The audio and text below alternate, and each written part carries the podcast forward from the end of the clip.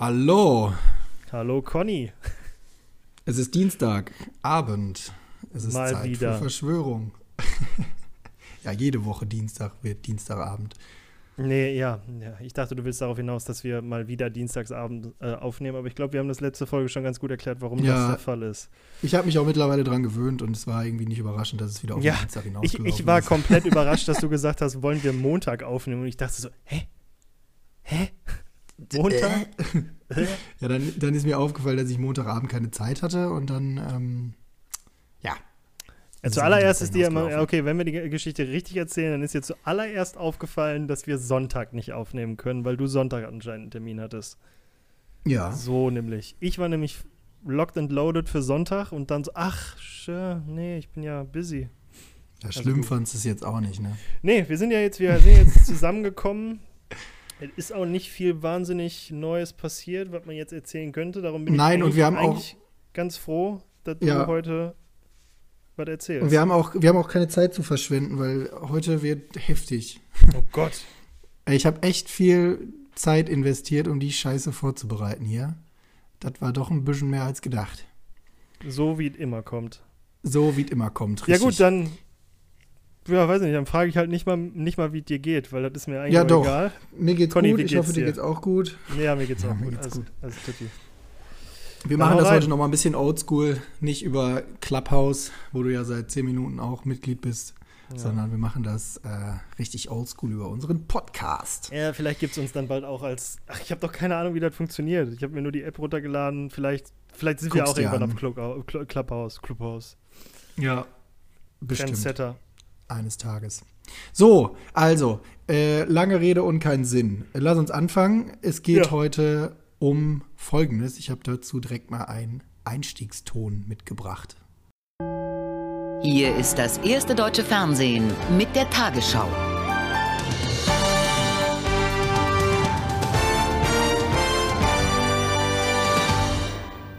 Guten Abend, meine Damen und Herren.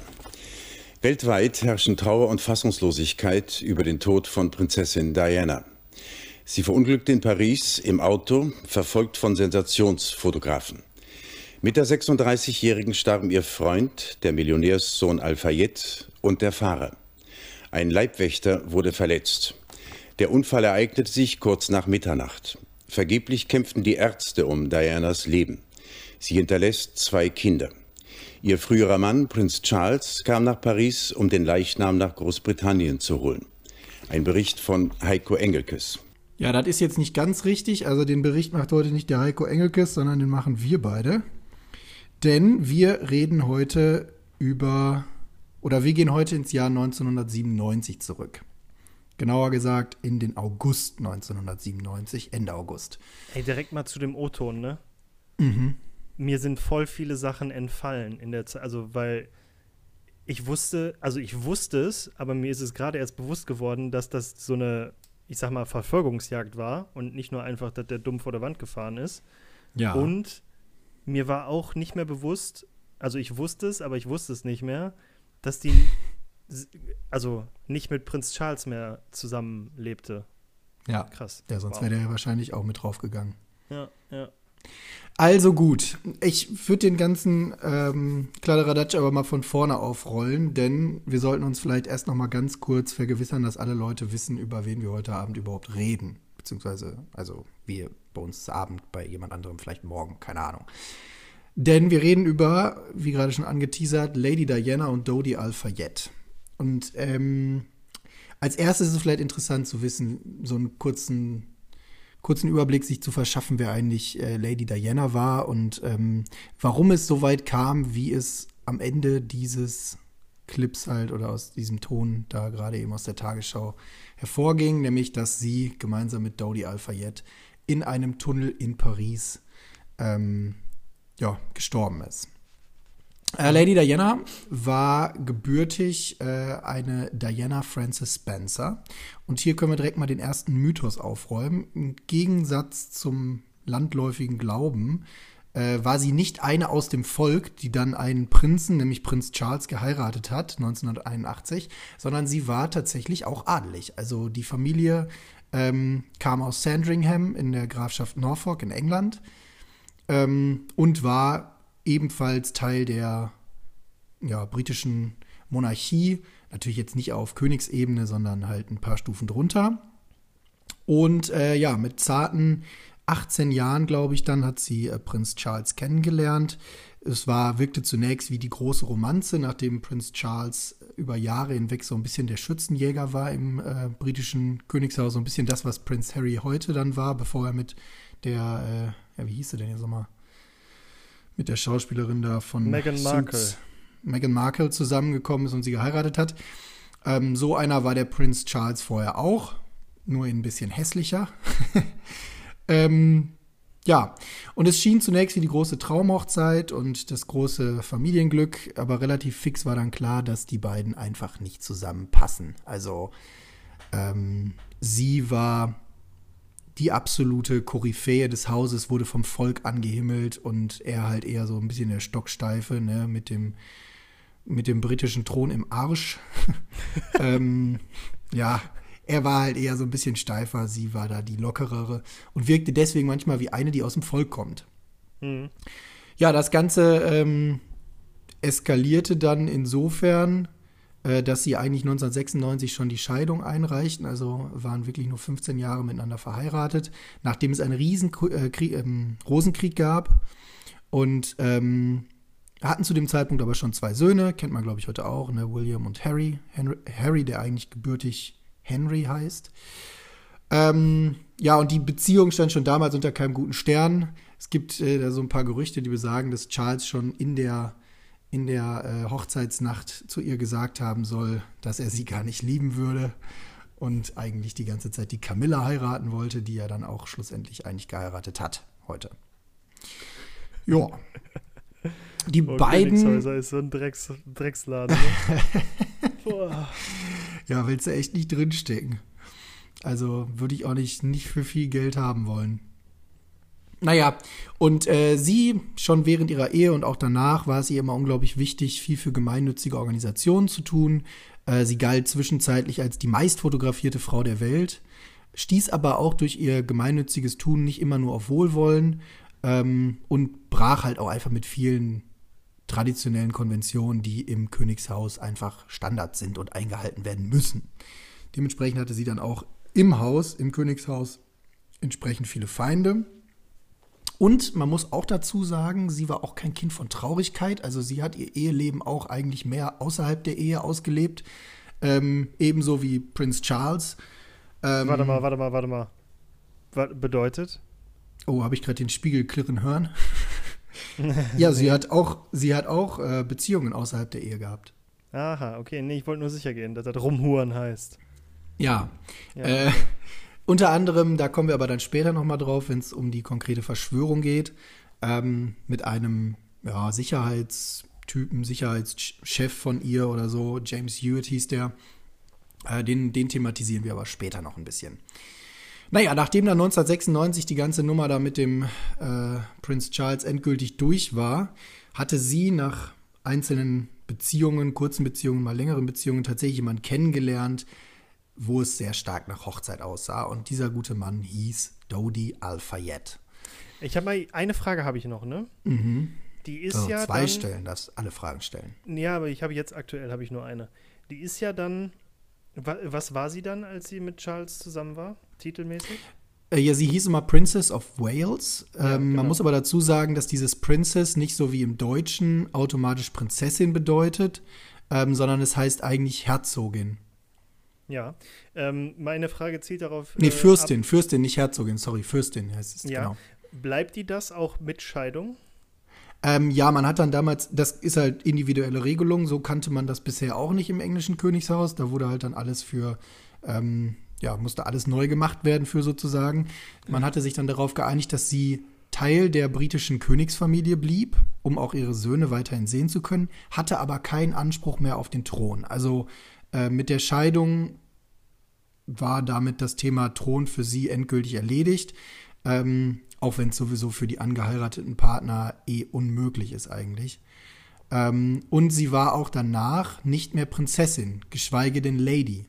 Also ähm, Das sind diese Begriffe, die für uns nur im Volksmund übrig geblieben sind, also dass man sie bis heute Lady Diana nennt. Mit der Scheidung war sie keine Lady Diana mehr, sie hieß einfach nur noch ähm, Diana. Okay. Ja. Ja.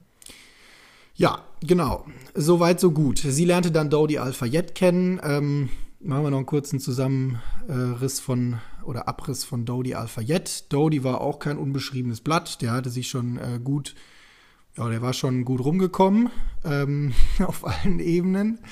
äh, der hieß gebürtig auch nicht Dodie, aber ich kann den Namen, also nicht Dodie Al-Fayed, sondern irgendwie anders. Ich kriege den Namen aber nicht ausgesprochen, deswegen erspare ich euch Dann den ja. geboren 1955 in Alexandria, also Ägypten, und war äh, Filmproduzent und Unternehmer. Da kann man sich aber drüber streiten, wie erfolgreich das war. In erster Linie war er erstmal Sohn des sehr, sehr erfolgreichen Geschäftsmanns äh, Mohammed Al-Fayed, der unter anderem super viele Hotels besitzt und besaß. Also er lebt immer noch. Ähm, und unter, also die Ritz-Hotelkette zum Beispiel, ähm, aber auch die britische Kaufhauskette Harrods, in, die man, glaube ich, in London, wenn man mal in London war, auf jeden Fall Ja. gesehen hat oder gesehen haben muss, gehörte ihm auch bis zum Jahr 2008 oder 2010 so um den Dreh. Danach hat er die dann nach, ich glaube, nach Katar oder so verkauft für 1,5 Milliarden Pfund.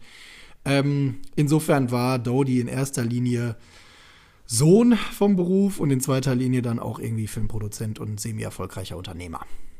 So. Ich musste den jetzt gerade erstmal. geht?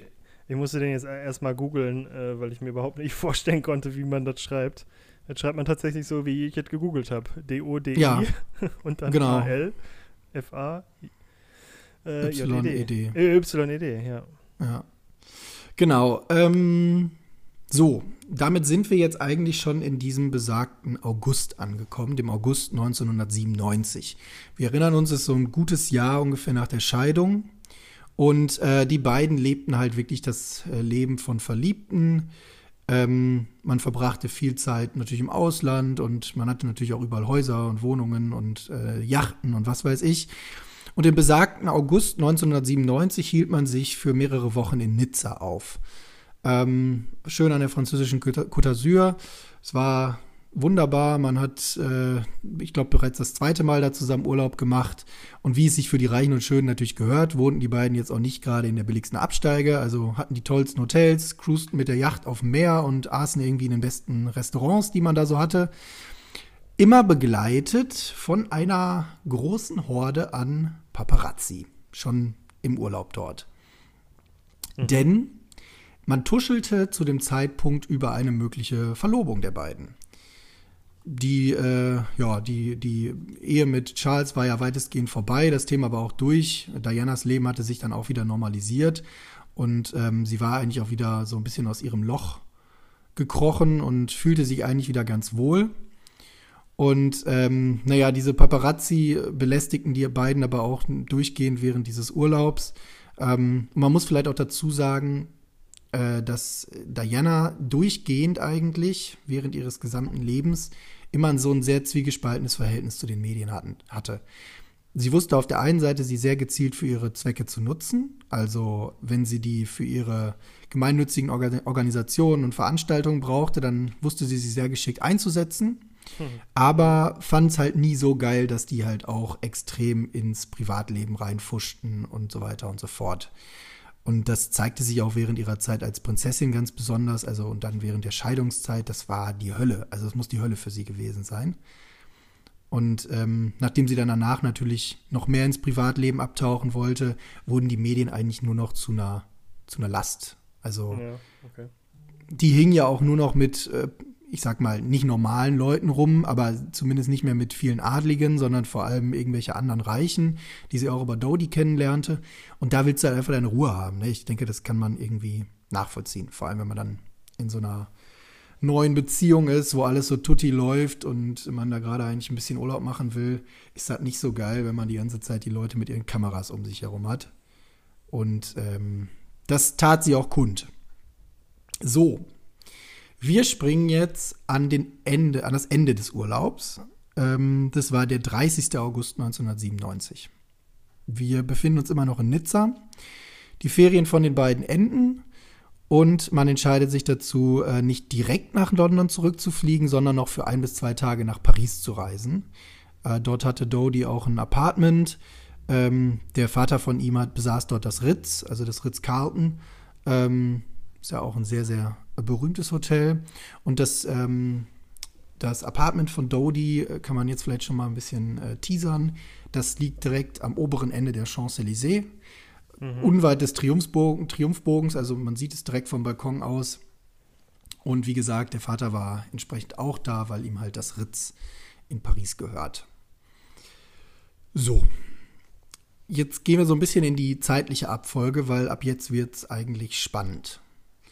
Äh, immer noch der 30. August 1997, es ist 15.20 Uhr und ähm, man macht sich auf zum Flughafen Le Bourget. Ähm, das ist so ein kleiner, kleiner Flughafen etwas außerhalb von Paris, wo eigentlich nur Privatflieger ähm, ankommen.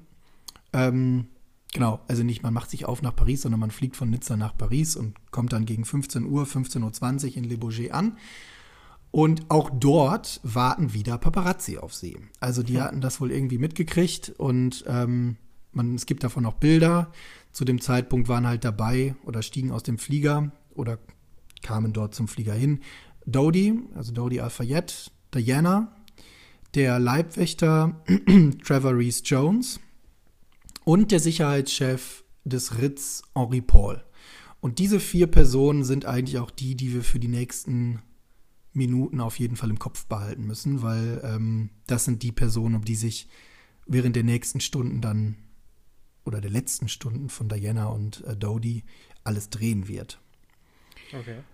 Ähm, ja, äh, Henri Paul hatte dann das Fahrzeug vorgefahren zum Flughafen. Man stieg dann ein und äh, bereits auf dem Weg vom äh, Flughafen Le Bourget äh, nach Paris rein, ins Zentrum, kam es mehrmals fast zu einem Zusammenstoß mit Paparazzi, die halt in Paris sind ja immer viele Promis, natürlich wissen, wo sie sich aufhalten müssen. Die haben dann so ganz schnelle Motorräder und äh, drängeln sich also durch den Verkehr und begleiten ja, halt diesen. Du kannst es dir bildlich vorstellen, glaube ich, ja, ne? Ja, genau. ja. Aus den ganzen Jean Reno-Filmen irgendwie kann man sich so weit vorstellen. Ja, genau. Und äh, dann sitzt halt vorne einer drauf, hinten einer mit der großen Kamera. Jetzt muss man ja 1997, da waren die Kameras noch ein bisschen größer. Heute könntest du die Bilder wahrscheinlich mit dem Smartphone machen und die werden genauso gut. Aber äh, das waren halt damals noch so halb Meter Objektive und so. Ähm, und beide Male oder zwei oder drei Mal ist es da fast zum Zusammenstoß gekommen, war es eigentlich nur dem, äh, den schnellen Reaktionen des Fahrers des Begleitwagens, das war Henri Paul, zu verdanken, dass da nichts Schlimmeres passiert ist. Also sonst hätte es da halt schon gekracht. Und Diana äußerte wohl auch gegenüber Dodie und den äh, Personen, die sonst noch so in den Fahrzeugen saßen, dass sie große Sorgen davor hat, dass halt irgendeiner von den ähm, Paparazzi da bei diesen waghalsigen Manövern draufgehen könnte. So, ähm, Diana und Dodie fahren aber nicht direkt nach Paris ins Apartment von Dodie oder ins Hotel, sondern die fahren zunächst noch äh, in die sogenannte Windsor Villa, gekauft von King Edward, glaube ich, damals, ähm, nach seinem Ruhestand.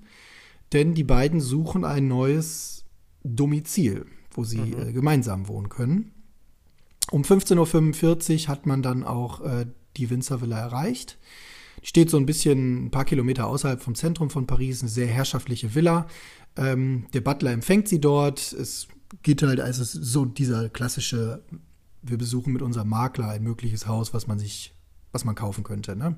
Ja. Die hatten auch schon äh, irgendwie eine Innenarchitektin engagiert und äh, das sah alles sehr stark danach aus, dass sie dieses Ding kaufen und beziehen wollen. Und ähm, danach ging es dann, nach dem Besuch der Villa ging es dann einmal quer durch Paris zum Hotel Ritz. Und dort bezogen sie die, äh, zunächst mal die äh, Suite. Das ist auch geil, wenn du reich bist, ne? Du fährst einfach nicht in dein Apartment, sondern du wohnst halt zehn Minuten von deinem Apartment in einem Hotel. Warum auch immer. Wie praktisch, wenn deinem Papa das Hotel gehört. Ja. mein Papa ist nur Bäcker. Und dann auch direkt die Suite. Mhm. Mhm. Die Präsidentensuite natürlich. So, ähm, es war dann um also als sie ankam, war es so 17 Uhr. Ähm, draußen vor dem Hotel versammelten sich natürlich wieder irgendwie die, die ganzen äh, Paparazzi Idioten. und so weiter und so fort, die ganzen Idioten. ähm, es gab natürlich auch noch eine Menge anderer Schaulustiger, die da mit rumgestanden haben, die das teilweise, die witzigerweise teilweise die Paparazzi gefilmt haben, wie sie versucht haben, Fotos von den beiden zu machen. Und gegen 18.30 Uhr kam dann Dodie tatsächlich auch noch mal raus aus dem Hotel, ging einmal quer über den Platz vor dem Ritz und äh, ging auf der anderen Seite des Platzes dann in ein Juweliergeschäft und holte dort einen Ring ab für Lady Diana oder Diana zu dem Zeitpunkt ja. Da war natürlich die Aufregung groß, ne? Da war dann fast allen klar, heute muss die große Verlobung bekannt gegeben werden. Und, und Diana sitzt oben, guckt Nachrichten und sieht, wie er rübergeht, einen Ring kaufen und denkt sich, oh shit, ich muss hier weg. Oder weiß halt einfach schon, was sie für einen Ring kriegt. Ja. Ja, so, also das war 18.30 Uhr. Er war dann wieder im Hotel zurück gegen 19 Uhr. Und äh, gegen 19 Uhr machte man sich dann noch auf den Weg in das etwa fünfminütige entfernte Apartment von Dodie. Ähm, wie gesagt, oben am oberen Ende der Champs-Élysées. Und auch dort warteten natürlich wieder Paparazzi. Und also es war wirklich scharenweise. Es gibt davon Videoaufnahmen. Ähm, es kommt zu Rangeleien. Die beiden kommen kaum in dieses scheiß Apartment rein, weil die denen da so auf den Pisser gehen. Ne?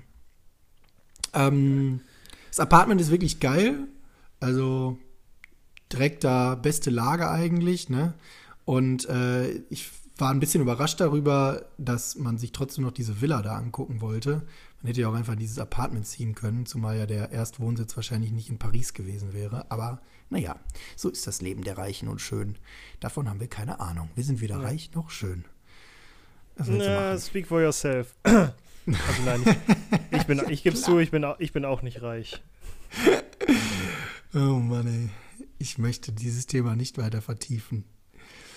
So, was machst du, wenn es spät ist und du irgendwie den ganzen Tag nur hin und her gejettet bist? Du überlegst dir irgendwann, was man eigentlich so zu Abend essen könnte. Und ähm, das haben die beiden auch gemacht und hatten sich dann ein nettes Restaurant ausgesucht, das natürlich auch Sterne-Restaurant war. Das sollte dann gegen 21.30 Uhr erreicht werden. Das Problem war, es waren so viele Paparazzi da und auch vor dem Restaurant schon, dass man da gar nicht essen gehen konnte. Also 21.30 Uhr, die beiden entscheiden, nee, doch nicht. Lass uns was anderes machen. Was macht Dodie? Was macht man, wenn man Sorgen hat? Man äh, ruft seinen Papa an. Achso, ich hätte gesagt, ähm, man bucht, äh, man holt sich ein Heli und fliegt in eine andere Stadt oder so. und zeigt den Journalisten unten den Mittelfinger. Naja, jedenfalls rief Dodie dann seinen Papa an und hat gesagt, Papa, was soll ich machen? Ich habe doch einfach nur Hunger. ähm, ja, und dann hat der Stell dir Papa Pizza gesagt, wie jeder andere Mensch, du Bastard. ja, das ist aber bei den Reichen nicht so, denn der Papa, der hat ja eine Lösung gehabt, der hat ja ein Restaurant in einem Hotel mit Sternekoch und hat gesagt, passt mal auf, dann kommt doch einfach hier zu mir ins Hotel, hier könnt ihr in der Suite essen und habt ihr eure Ruhe. Gesagt, getan. Gegen 21.50 Uhr trafen die beiden dort auch ein. Die Journalisten waren natürlich total verzückt, weil man endlich wieder Fotos machen konnte und belagerten natürlich weiterhin dieses Hotel, weil jetzt musste es ja irgendwann, also irgendwas musste ja jetzt passieren. Und ähm, ja, die aßen dann auch oben in der Suite äh, ein Zimmer, mehr, ein, ein, ich habe noch einen Videoausschnitt gesehen von einem ähm, Paparazzi, der dann sagte, ja, die, ähm, dann kam ein Zimmermädchen, hat oben in der Präsidentensuite die Vorhänge zugezogen. Da wussten wir, jetzt, jetzt wird was passieren. Es lohnt sich zu warten. Und man hat dieses Hotel halt wirklich belagert. Also das ist geisteskrank. Da gibt es Videoaufnahmen von den Überwachungskameras, wie die beiden dort ankommen, wie die Paparazzi sie bedrängen, wie die im Hotel auf sie warten. Ähm, also es soll so krass gewesen sein, dass äh, Diana nach der Ankunft tatsächlich erstmal geweint hat, weil die sich so belästigt gefühlt hat. Das war, das war wirklich nicht mehr normal. Ich verstehe einfach nicht, warum die immer noch so Person of Interest ist. Ja, weil es halt so dieses erste Mal, also ist meine Vermutung, es war halt das erste Mal jetzt, dass da etwas Ernstes draus wurde und dass es ja wirklich womöglich sogar zu einer neuen Heirat kommen könnte. Ja, ne? aber das die ist doch natürlich der absolute Skandal irrelevant, gewesen. die alte. Die ist doch Ja, nicht für die mehr. Yellow Press. Ja. So, also ich Naja. dachte, okay, die ist, die ist keine Lady mehr, keine Princess of Wales oder was auch immer, deshalb ist sie auch nicht mehr interessant, weil du kannst ja nicht Ja, kann es anscheinend schon, okay. Nevermind, mach weiter. Sie war halt auch davor so, also als meist fotografierte Frau, ich glaube, selbst wenn sie heute noch leben würde, wäre sie immer noch eine starke Stimme, ne, weißt du? Also, ja, okay, sehe ich ein. So, und das äh, war halt so extrem da mit den Paparazzi, dass sich der an dem Abend diensthabende Sicherheitschef im Ritz-Carlton oder im Ritz überlegt hat, was können wir machen? Und dann hat er den ähm, guten Henri Paul wieder angerufen, der ja wir erinnern uns, Sicherheitschef im Hotel von Mohammed Al-Fayed war, also vom Vater von äh, Dodi, und dann kurzerhand aus seinem Feierabend zurückkehrte und dann dafür Ruhe sorgen sollte. Ähm, dass Alleine. Henri Paul, ja, der, die Maschine. ähm, dass Henri Paul dann auch im Hotel ankam, war so gegen 22.10 Uhr. Das belegen auch wiederum ähm, CCTVs, die in den Seitenstraßen auch hingen und äh, zeigen, dass er mit seinem Mini dort ankommt. Und das Spannende ist, da sind wir schon mal bei dem ersten Punkt, den wir später noch vertiefen werden, wenn es um die Verschwörungstheorie geht. Was bis heute tatsächlich ungelöst ist, ist die Frage, wo Henri Paul zwischen seinem Dienstschluss gegen 19 Uhr und seiner erneuten Ankunft im Hotel gegen 22 Uhr eigentlich so die ganze Zeit war. Ist doch auch scheißegal. Wissen wir noch nicht. Wart's ab. Okay. Wenn du sagst, es ist scheißegal, dann brauchen wir diesen Podcast nicht weitermachen mit ja, den nein, Verschwörungstheorien. Aber, keine Ahnung. So, das war ja jetzt gerade schon so, okay, ich sehe ein, dass äh, Lady Di wahrscheinlich noch interessant ist, weil die auch ja sich zu einer, ich sag jetzt mal, Marke entwickelt hat, so unabhängig von dem Titel. Äh, aber der fucking Security-Mensch, was der in seiner Freizeit macht, aber ja, okay, wenn du sagst, das verschwört sich noch, dann okay, ja. Also es wird später noch interessant, weil diese Person, Henri Paul, nicht so einfach zu durchschauen ist, wie man zunächst denkt. Also er hat sehr viele Schichten, der gute Mann. Ähm, aber das wird später noch klarer. So, äh, Henri Paul hatte natürlich auch keine große Lösung für die ganzen Journalisten vor der Tür. Ähm, hatte aber eine Lösung für seine Langeweile, denn er musste ja noch warten, bis Dodie und Diana fertig gegessen hatten, oben in der Hotelsuite. Also, was machte er? Er setzte sich erstmal an die Bar und trank sich äh, zwei Gläser Ricard, also ein Aperitif. Ist Ricard nicht das, was so einer Zahnpasta schmeckt? Nee, das was man irgendwie ähm, mit Wasser mischt und dann wird es milchig oder so? Äh, warte mal, das, nee, das ist was anderes. Oder? Ja, ich, bin mir, ich bin mir da schon ziemlich sicher. Google mal schnell. ja. Ricardo. äh, Frankreich. Ja, Anis-Schnaps. Ah ja, okay. Ja, dann hast du wohl recht. Ja.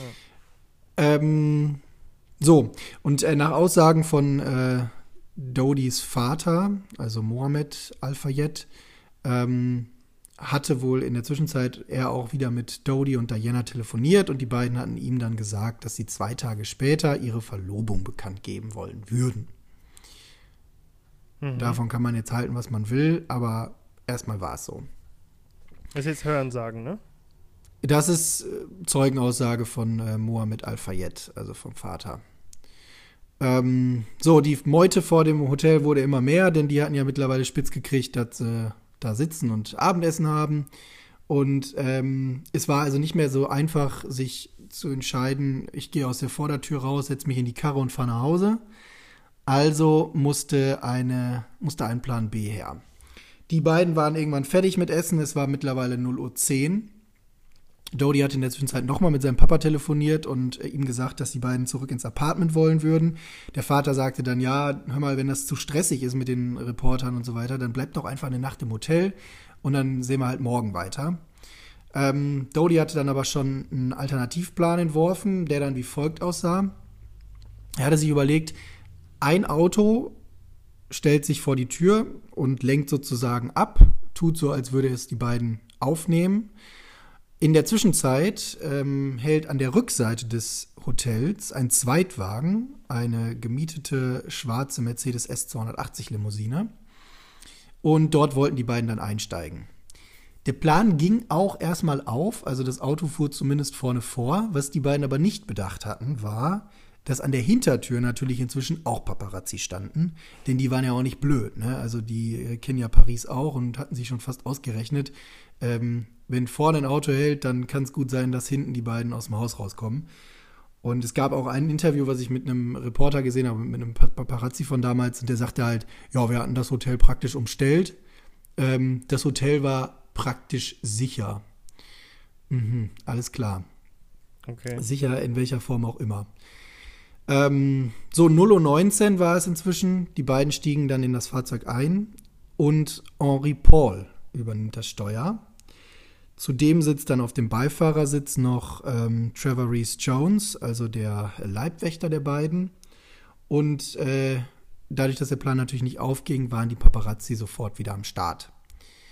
Es gibt auch davon Videoaufnahmen, wie wieder Schaulustige die Paparazzi filmen sozusagen und die wirklich wortwörtlich in diesem Video sagen, they are chasing Lady Diana. Also das ist geisteskrank, wenn man diese Videos sieht, wie die da mit ihren bekloppten Motorrädern diesen beiden Autos oder dem Auto hinterher gedüst sind, dem, der Mercedes äh, S-Klasse. Kann ich die und Frage die halt nach wirklich dem gejagt Sinn haben. Von, von solch Aufnahmen stellen? Kannst du gerne stellen, ich habe da keine Antwort drauf, weil Also, so selbst. es gibt keine guten Bilder. Ja, eben, es gibt keine guten Bilder und es sind. Ja, weiß ich nicht. Also, es gibt ja, glaube ich, nichts Langweiligeres, als Leute im Auto sitzend sehen und dann. Also, weil. Ich, ich, ja, okay. Weitermachen. Ich, Ich glaube, es nicht ist halt-. Ich glaube, es ist halt für dich oder für diese Typen irgendwann wie so eine Sucht. Weißt du? Okay. Du willst immer der Erste sein, der von irgendwas ein Bild gemacht hat, äh, der das Bild gemacht hat, der vielleicht Das irgendwie. Bild, wie sie hinten rechts sitzt und sich in der Nase Ja. puppelt. Und weißt du, das sind halt, die Bilder sehen alle gleich aus. Die Bilder Ja. sind alle nicht gut erkennbar. Du siehst halt den Ausschnitt vom Seitenfenster hinten und dann Ja. vielleicht so ein Gesicht im Anschnitt oder so. Also völlig hirnrissig. Hm. Nun gut. 0.19 Uhr macht sich halt dann der Konvoi da auf den Weg und äh, ich versuche jetzt mal so ein bisschen, auch wenn man sich jetzt in Paris nicht auskennt, wer Bock hat, kann sich währenddessen mal ähm, Google Maps aufmachen und einfach mal versuchen mitzuverfolgen, wo die lang gefahren sind. Ähm, also das Fahrzeug setzt sich am Hintereingang des Ritz in Bewegung, fährt die äh, Rue Cambon durch, das ist so eine enge Nebenstraße hinten und biegt von dort dann rechts ab in die äh, Rue de Rivoli. Und bereits nach knapp einer Minute sind sie am Place de la Concorde.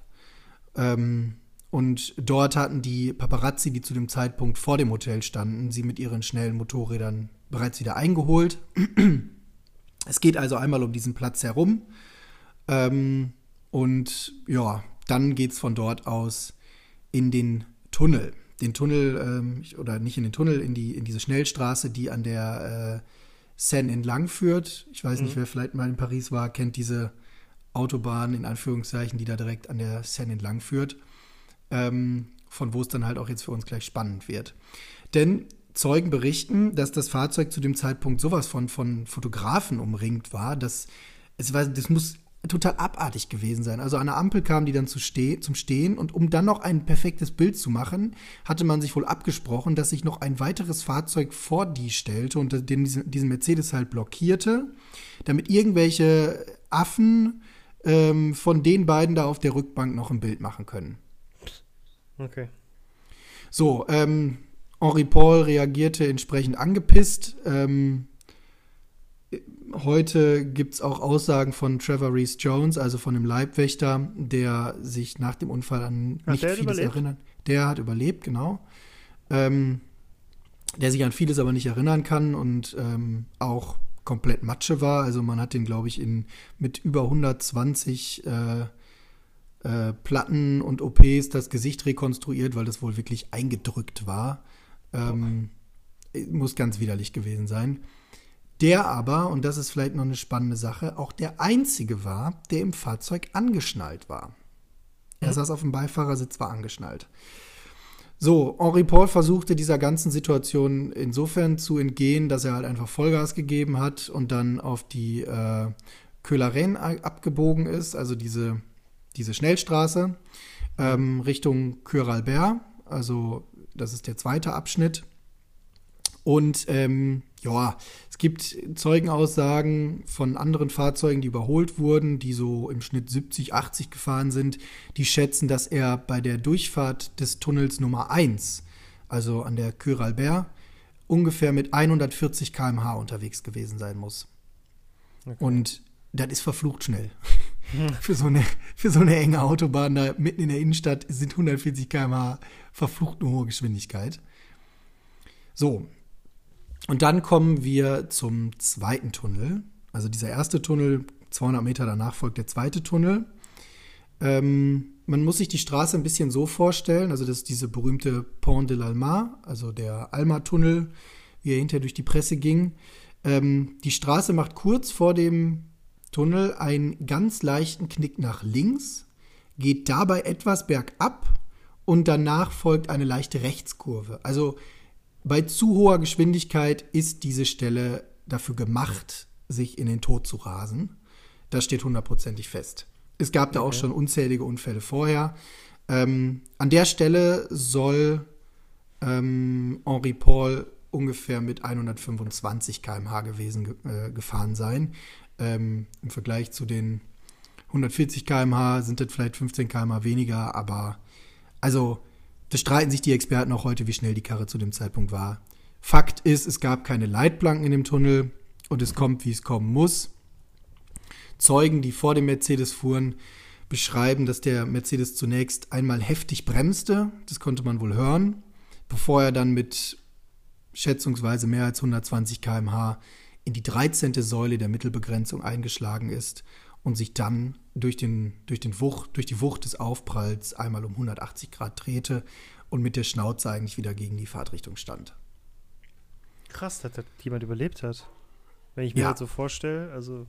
Also Dodi Al-Fayed war wohl sofort tot. Ähm, Henri Paul, der Fahrer auch, der hatte diverse Knochenbrüche, also der muss geisteskrank Aber, ausgesehen haben. Also, wenn ich mir das jetzt richtig vorstelle, muss der ja dann linkslastig da reingefahren sein, ne? Genau. Also diese ja. Mittel, Mittelsäulen also, stehen. Dass der rechts von der Mittelsäule gefahren ist und dann links da rein, so ungefähr.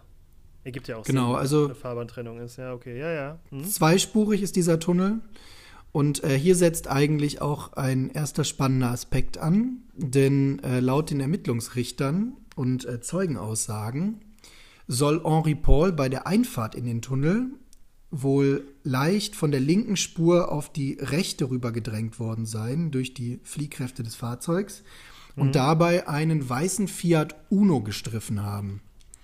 Ähm, der wiederum dann dazu führte, dass Henri Paul scharf nach links gegenlenkte und dann in die Mittelleitplanke bzw. in die 13. Säule der Mittelbegrenzung einschlug. Dieser weiße Fiat Uno fuhr jedoch weiter und wurde auch danach bei den Ermittlungen nie gefunden. Man fand zwar einen weißen Fiat Uno bei einem Journalisten, ähm, der wurde aber dann nur so halbherzig untersucht und man war sich eigentlich relativ schnell sicher, ja, der kann es nicht gewesen sein. Mhm, okay. So, wir sind jetzt aber an dem Punkt angelangt, wo wir uns darüber unterhalten, dass sie tot sind. Denn, äh, wie gesagt, Fahrer Henri Paul, Doe, die waren sofort tot. Ähm, Lady Diana starb dann später auf dem Weg beziehungsweise im Krankenhaus. Und äh, einzig Trevor Reese Jones, äh, der Leibwächter, überlebte es, war wie gesagt aber auch der einzige in dem Fahrzeug, der angeschnallt war.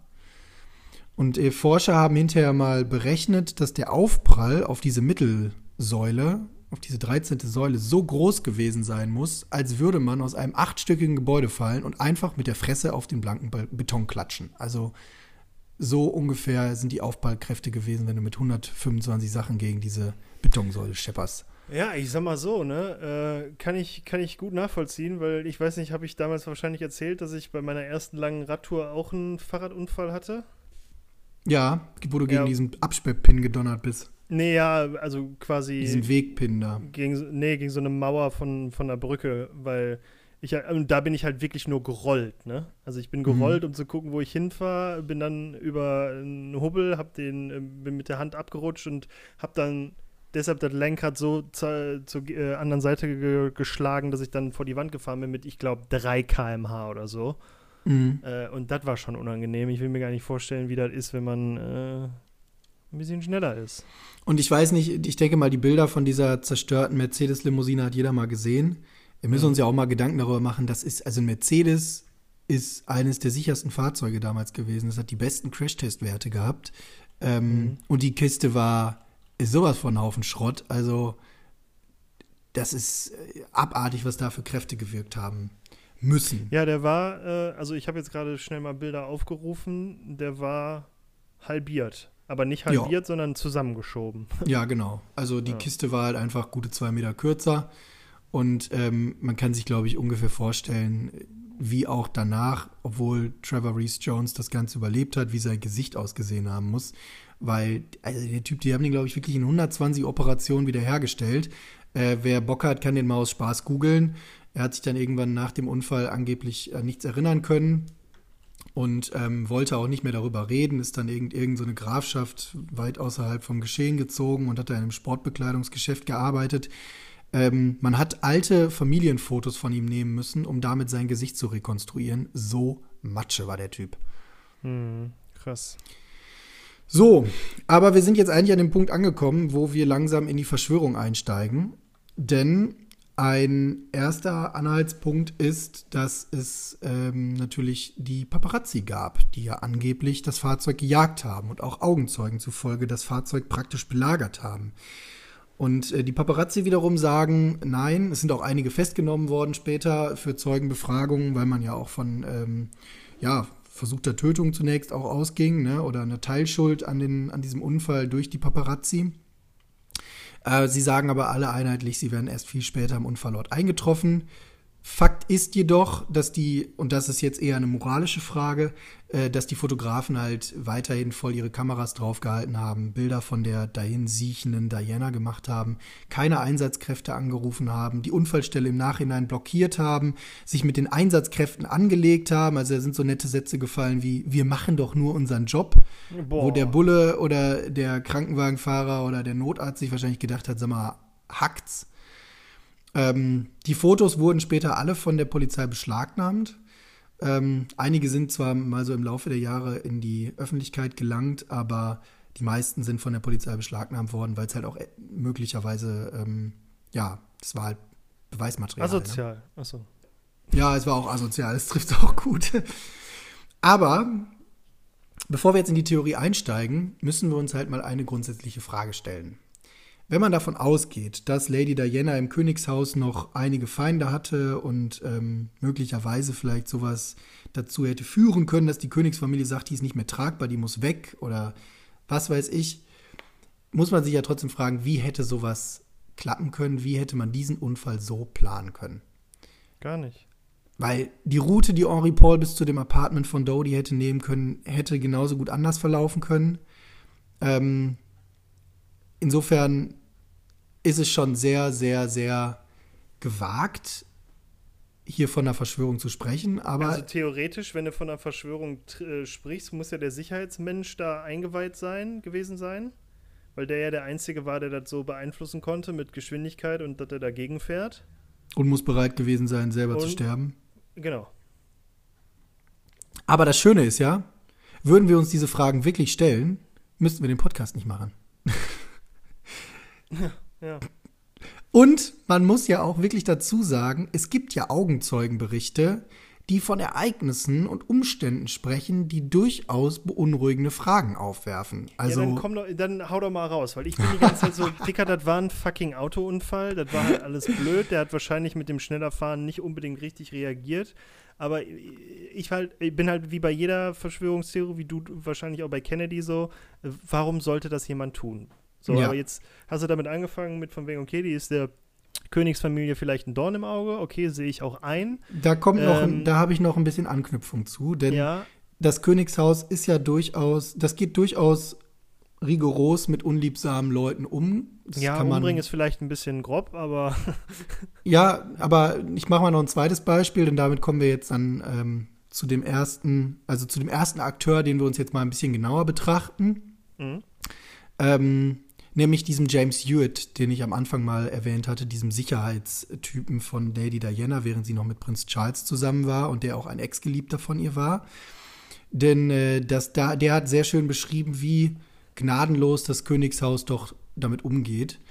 Ähm, dieser Sicherheitsberater sagte mal in einem Interview, dass während die Beziehung zwischen ihm und Diana noch lief, irgendwann mal ein Teil der Königsfamilie auf ihn zukam. Er wollte nicht genau nennen, wer es war, aber er sagte, ähm, es ist der Gesundheit von James Hewitt nicht zuträglich, wenn er diese Beziehung zu Diana weiterführen würde.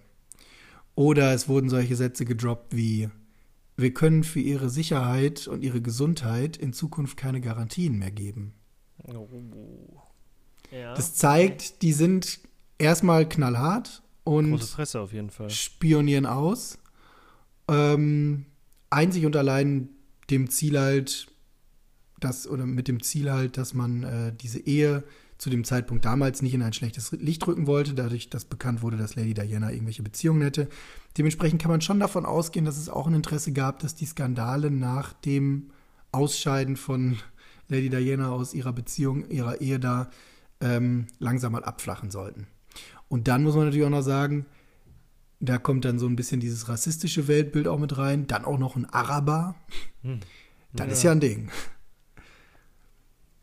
So, das ist nur so ein kleiner Einstieg, um sich Gedanken darüber zu machen, warum man durchaus auch mal darüber Gedanken, äh, sich Gedanken darüber machen könnte, warum es eine Verschwörung sein könnte.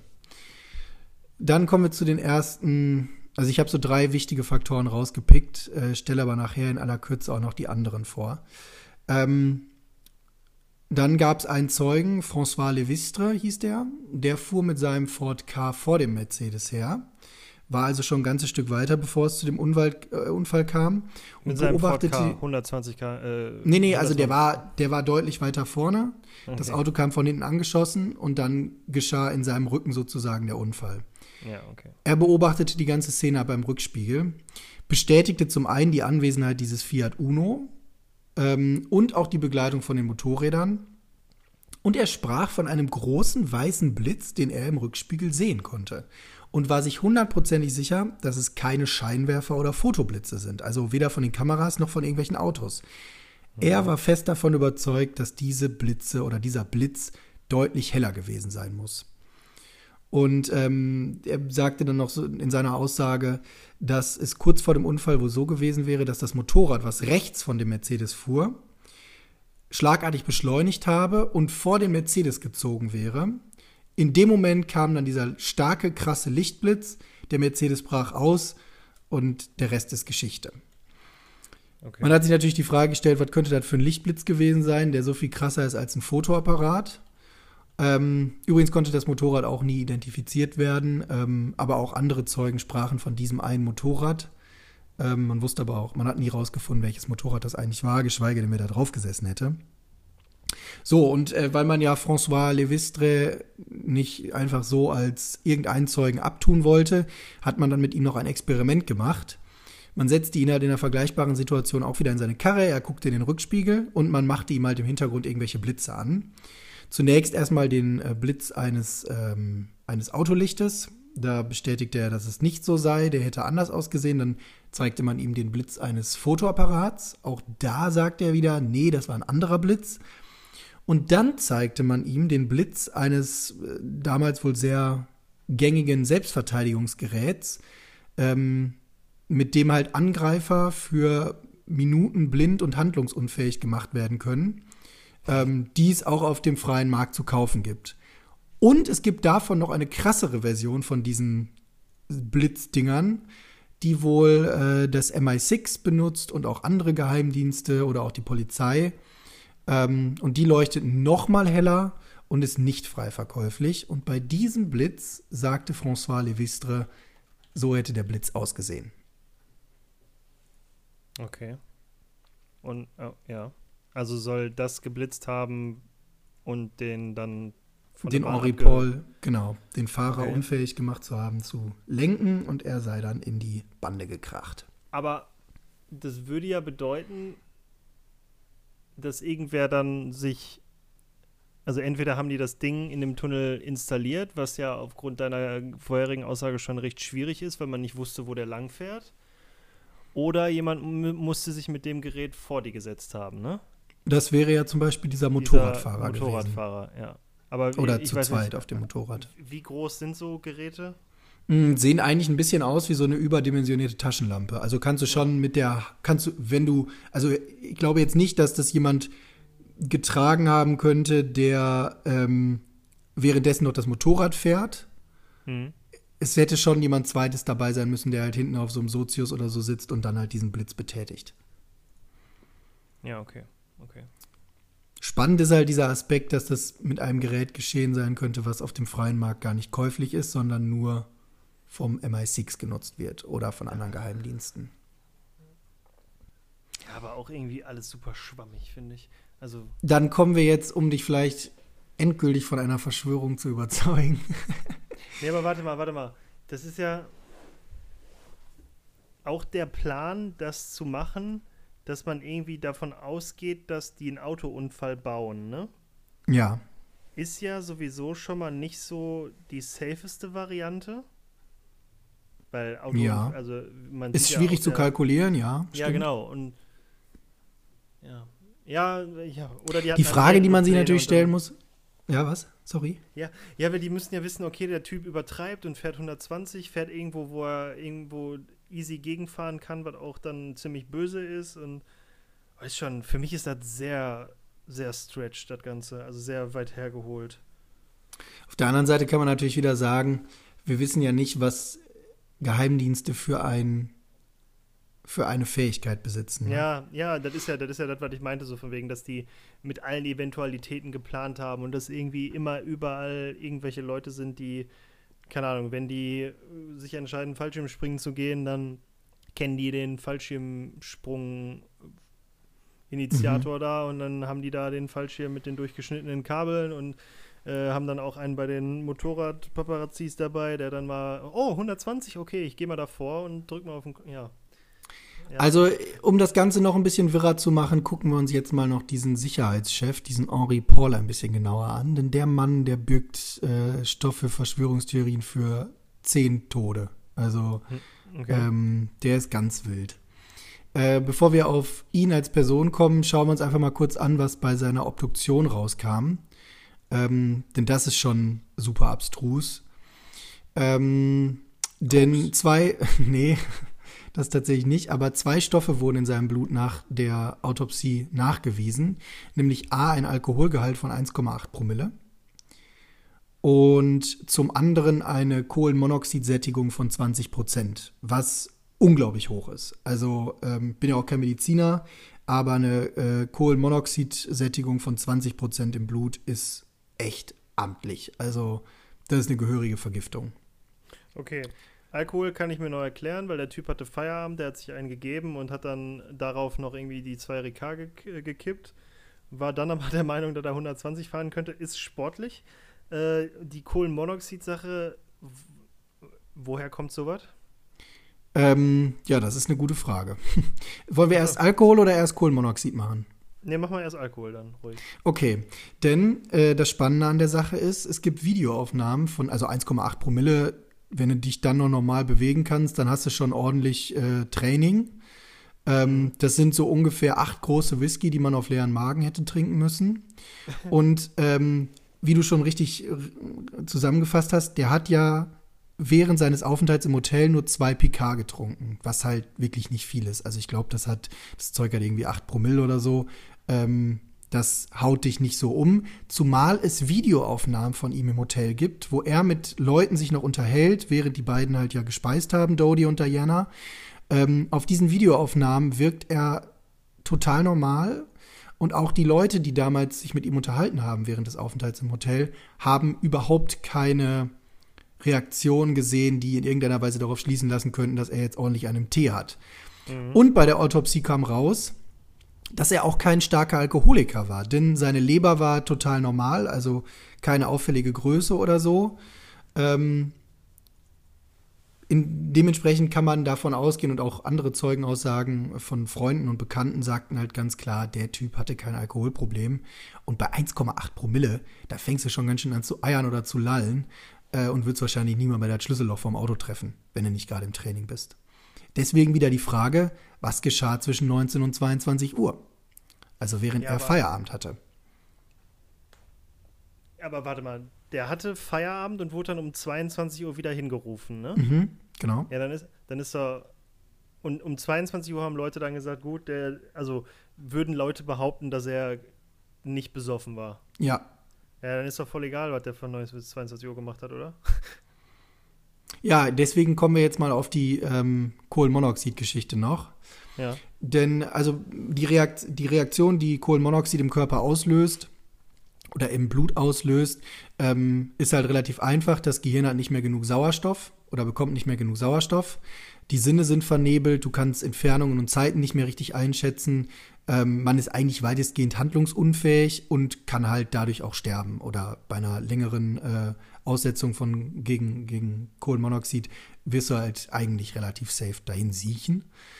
Ähm, man kann aber so grob sagen, dass der Wert alle vier bis fünf Stunden nach Aussetzung des Kohlenmonoxids um die Hälfte ungefähr schwindet. Also wenn wir davon ausgehen, dass er nach Feierabend in dieser Fehlzeit es ungefähr eine 40-prozentige Sättigung in seinem Blut gab, dann wären es nach vier bis fünf Stunden, also plus diese Obduktionszeit halt, Unfall plus Obduktionszeit, ungefähr 20 Prozent gewesen. So kommen wir auf diese 20 Prozent. Das Interessante ist aber, dass das Blut der anderen Fahrzeuginsassen, sowohl Dodys Blut als auch das von Lady Diana, die ja auch beide hinterher eine Autopsie hatten, keine, keine auffällig hohen Kohlenmonoxidwerte zeigten. Das bedeutet, die Vergiftung kann nicht im Mercedes stattgefunden haben. Mhm. Ja, okay. Ich glaube, das ergibt soweit Sinn, ne? Das Ähm, ergibt Sinn, aber es ergibt keinen Sinn. Ja, die Frage ist halt, ähm, wo kommt dieser hohe Wert her? Woher kommt dieser hohe Alkoholwert?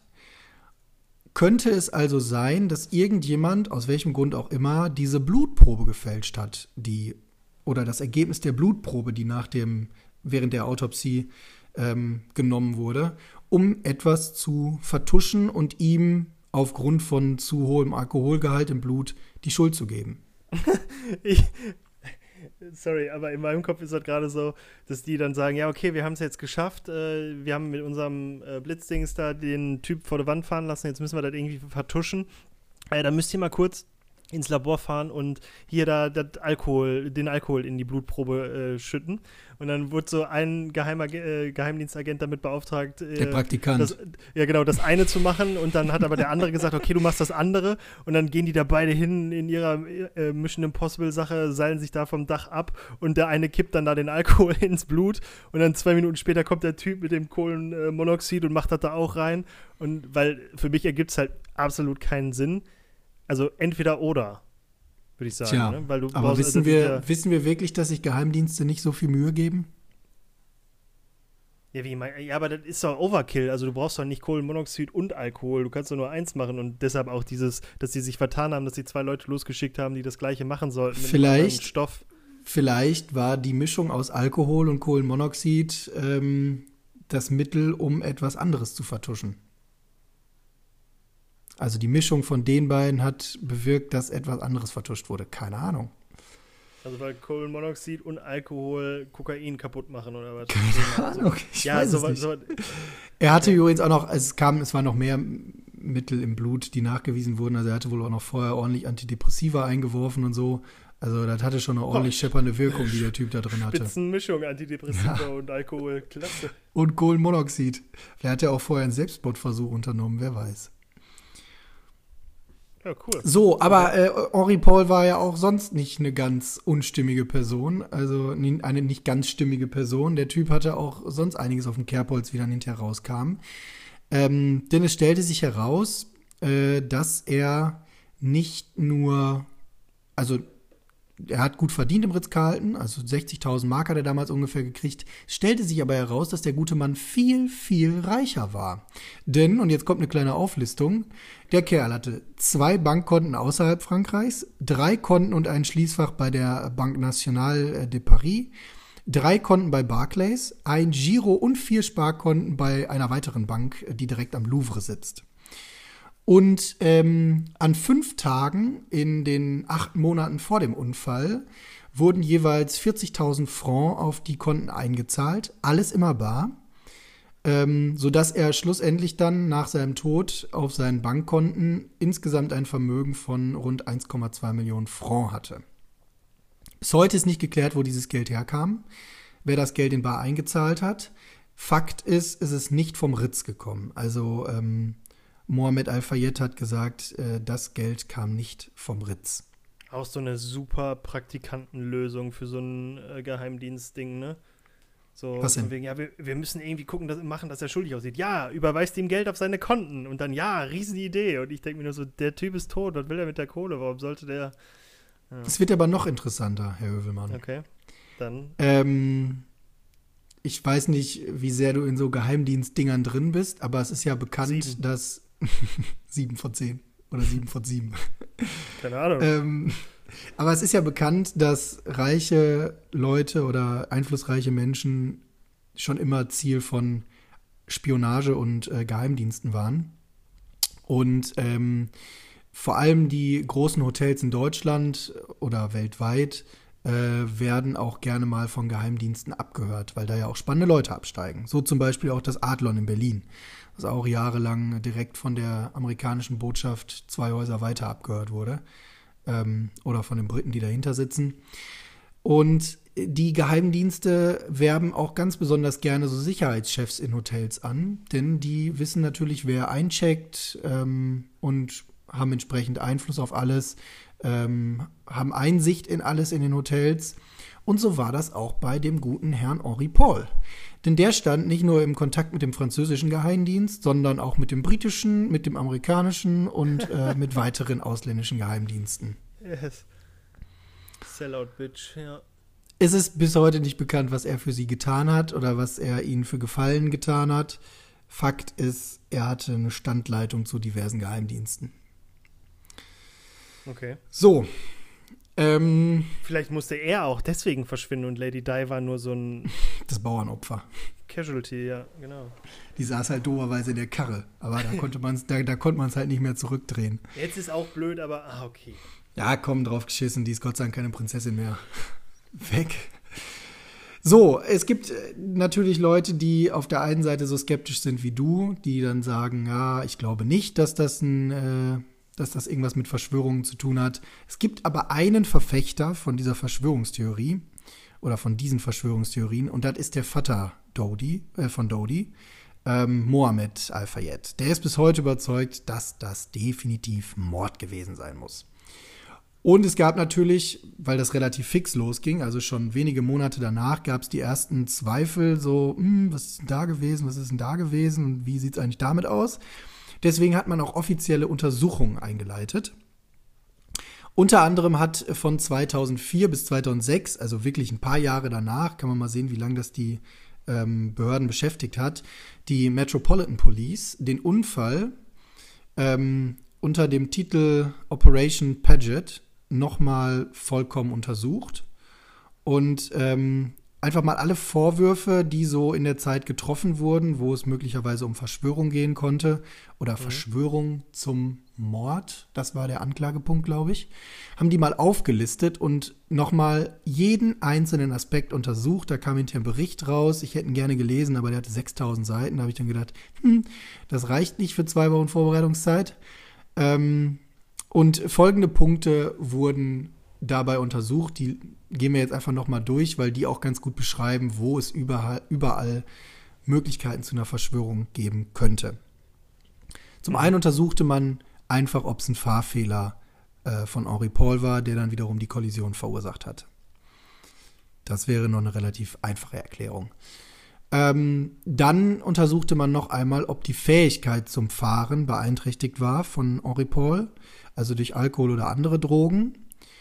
Man untersuchte einen weißen Fiat Uno oder irgendein anderes Fahrzeug, das die Kollision hätte verursachen können oder dazu beigetragen hätte können oder dazu hätte beitragen können, dass es zu diesem Unfall kommt.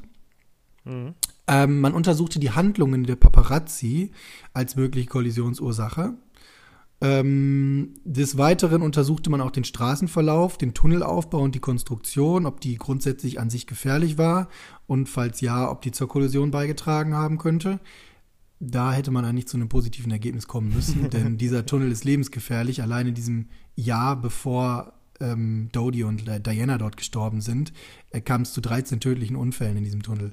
es gibt da nicht mal Leitplanken. Ich glaube, selbst bis heute gibt es da keine Leitplanken. Ja, wer Ähm, weiß, ob das äh, englische Könighaus da nochmal einen umbringen muss. Ja, mal gucken, wen sie da als nächstes um die Ecke bringen. So, dann hat man untersucht, ob es irgendwelche hellen, blitzenden Lichter gab, die die Kollision hätten verursachen können oder dazu beitrugen. Und falls ja, welche, welche Herkunft die gehabt haben könnten. Mhm. Dann untersuchte man, wessen Entscheidung es war, dass die Fürstin von Wales und äh, Dodi Al-Fayed zum Seiteneingang vom Ritz äh, aufbrechen wollten und nicht ähm, nach vorne hinaus. Und wer entschied, dass Henri Paul den Wagen fuhr. Dann untersuchte man Henri Pauls Verbleib zwischen 19 und 22 Uhr am 30. August 1997, also bevor er wieder im Hotel aufschlug. Dann untersuchte man oder suchte, nach, suchte man für, nach einer Erklärung für das Geld in Henri Pauls äh, Besitz sowie das ganze Geld, was sich auf seinen Bankkonten befand. Ähm, dann hatte man zu dem Zeitpunkt bereits herausgefunden, dass ein ähm, Fotograf namens Anderson ähm, einen weißen Fiat Uno fuhr. Das war dieser Fotograf, den ich vorhin erwähnte. Da Ja. untersuchte man dann, ob der in der Nacht der Kollision in Paris war. Dann untersuchte man, und da geht noch eine weitere Verschwörungstheorie los, die wir jetzt aber in dieser Einzelheit gar nicht mehr auseinanderkratzen können, ähm, ob Dianas Leben gerettet hätte werden können, wenn sie das Krankenhaus früher erreicht hätte oder ihre medizinische Behandlung anders gewesen wäre. Denn die Fahrt vom Unfallort bis ins Krankenhaus hat unglaublich lange gedauert. Also ich glaube knapp eine Weswegen? Stunde. Wegen Paparazzi. Ärzte in, nee, nee, die Ärzte in, den Kranken, in dem Krankenwagen sagen oder die Begleiter des Krankenwagens sagen, man hätte mehrmals anhalten müssen, um sie zu reanimieren. Ähm, es kam dann anhalten? halt dazu. Bitte? Dazu muss man anhalten. Oh, offensichtlich. Keine Ahnung.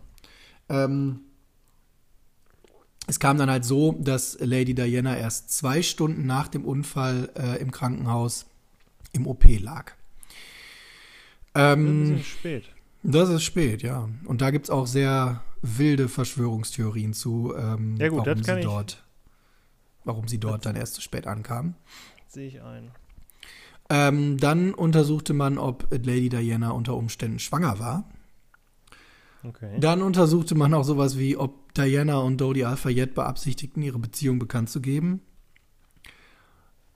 Dann untersuchte man, ob und falls, unter welchen Umständen die Fürstin von Wales um ihr Leben fürchtete. Also wurde sie auch bedroht. Sie beschreibt auch vorher in einzelnen Briefen, dass sie Angst um ihr Leben hat. Also das schreibt sie auch an Freunde und Familie. Ähm, man untersuchte sogar die Umstände im Zusammenhang mit dem, mit dem Kauf von dem Ring, den da der Dodi in dem Laden gekauft hat. Man untersuchte unter anderem auch die Umstände, unter denen Dianas Körper einbalsamiert wurde. Denn ähm, Lady Diana konnte aus Sicherheitsgründen, so sagte man, nicht im, äh, in, einem, in einem Kühlhaus untergebracht werden oder in der Kühlkammer. Deshalb musste sie einbalsamiert werden. Und nachdem sie dann um 4 Uhr morgens für tot erklärt wurde, machte man sich auch schnell an die Arbeit und balsamierte, man, balsamierte sie ein. Ähm, da gab es auch diverse Theorien.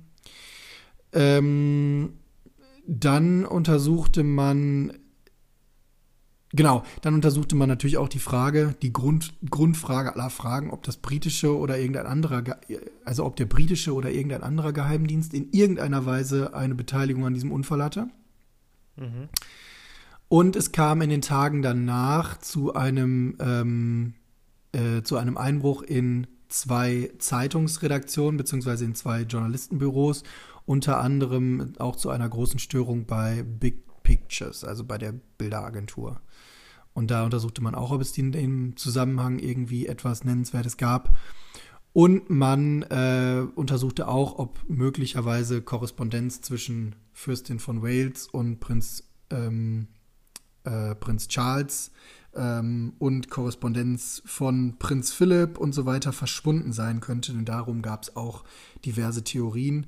Und wenn ja, wenn etwas verschwunden wäre, unter welchen Umständen das verschwunden wäre. So, jetzt die traurige Klärst Nachricht. jetzt alles auf? Ja, jetzt die traurige Nachricht aus diesem Untersuchungsbericht. Mm. Die Metropolitan Police musste leider zu dem Ergebnis kommen, dass nichts davon in Sachen der Verschwörung ähm, oder Verschwörung äh, zum Mord ja gehörig sei oder, ähm, also man kam halt zum Ergebnis, dass alles haltlos ist. Ha. Okay. Deswegen habe ich mir zum Schluss noch eine etwas psychologischere Frage gestellt, weil ich mir das halt auch, ich, ich bin auch davon überzeugt, dass es tatsächlich kein, keine Verschwörung war, ist, sondern dass es einfach nur eine Verkettung von unglück unglücklichen Zusammenhängen oder Umständen war. Und dann kann man sich ja zum Schluss die Frage stellen, warum wollen wir Menschen denn auf Teufel komm raus darin eine Verschwörung sehen und nicht einfach den normalen Unfalltod? Oder warum wollen das so viele Menschen? Und ich habe mir so gedacht, ja, ja. kannst du auch mal einen nee, Tipp ich, abgeben. Ich, weil Unfalltod zu langweilig wäre, ja. weil man dann nichts zu berichten hätte, weil einer irgendeine wilde Behauptung aufstellt, der andere die kopiert und den als Quelle angibt und dann ist das eine wahre Geschichte und dann befruchtet sich das selbst und Ungelogen, ja. das ist eins zu eins die Begründung, die ich auch gefunden habe für mich. das war die Prinzessin der Herzen und das war so eine schillernde Persönlichkeit. Ja, die kann ja nicht einfach bei so was Profanem genau. wie einem dreckigen Autounfall draufgehen. Da es kann nicht sein, dass die einfach einen normalen Unfalltod gestorben ist. Das passt einfach nicht in unser Bild. Ja, weil wenn die schon darüber berichten, dass sie bei Rewe einkaufen, also jetzt nicht bei Rewe, aber wenn, ne, das ist ja immer so, macht die Bildzeitung ja auch alle Jubeljahre mal, dass Angela Merkel bei Rewe mhm. einkaufen geht und sogar mit Karte bezahlt und so, ne? Ja. Und äh, so jemandem kann doch eigentlich nicht passieren, dass er einfach, also der ist doch zu cool dafür, als bei einem Autounfall zu sterben. Also bitte. Ja. ja. Tja. Und damit sind wir am Ende. Ja, ähm, also ich glaube, deine Zusammenfassung hast du schon gegeben. Du glaubst auch nicht, dass es, also du glaubst nicht, dass es eine nee. Verschwörung wirklich gibt und dass äh, die Queen Elizabeth da ihre Finger drin hat? Nee. Ja, ich auch nicht. Also ich sehe das ein, dass ein paar Sachen komisch sind. Also am komischsten von allen finde ich halt dieses Alkohol- und Kohlenmonoxid bei dem, äh, äh, bei dem mhm. Sicherheitsmenschen im, äh, im Blut. Äh, ja, weiß nicht, finde ich halt irgendwie fragwürdig. Aber sonst, äh, dass der mehrere Konten hatte, ist ja klar, wenn er mit äh, 16 Geheimdiensten geschlafen hat und sich von denen hat bezahlen lassen. Warum kurz vorher Geld überwiesen wurde, ja, was weiß ich. Keine Ahnung. Muss man ja auch immer fragen, ob das wirklich stimmt. Äh, ja. Also ich sag einfach, das war zu also zu zufällig, als dass das zu zufällig, als dass das wirklich äh, irgendwie ein Mord gewesen sein könnte, würde ich behaupten. Ja, ich denke das eigentlich auch. Ich bin da auch äh, ganz bei dir und ich glaube, die Wahrscheinlichkeit, dass es einfach eine sehr dumme Verkettung von unglücklichen Umständen war, die dann zu diesem schweren Unfall geführt haben, ist ja, genau. sehr viel wahrscheinlicher. Weil ist ja auch einfach, das ist ja das, was ich äh, schon vorher gesagt habe, ist ja auch einfach viel zu riskant, sag ich mal.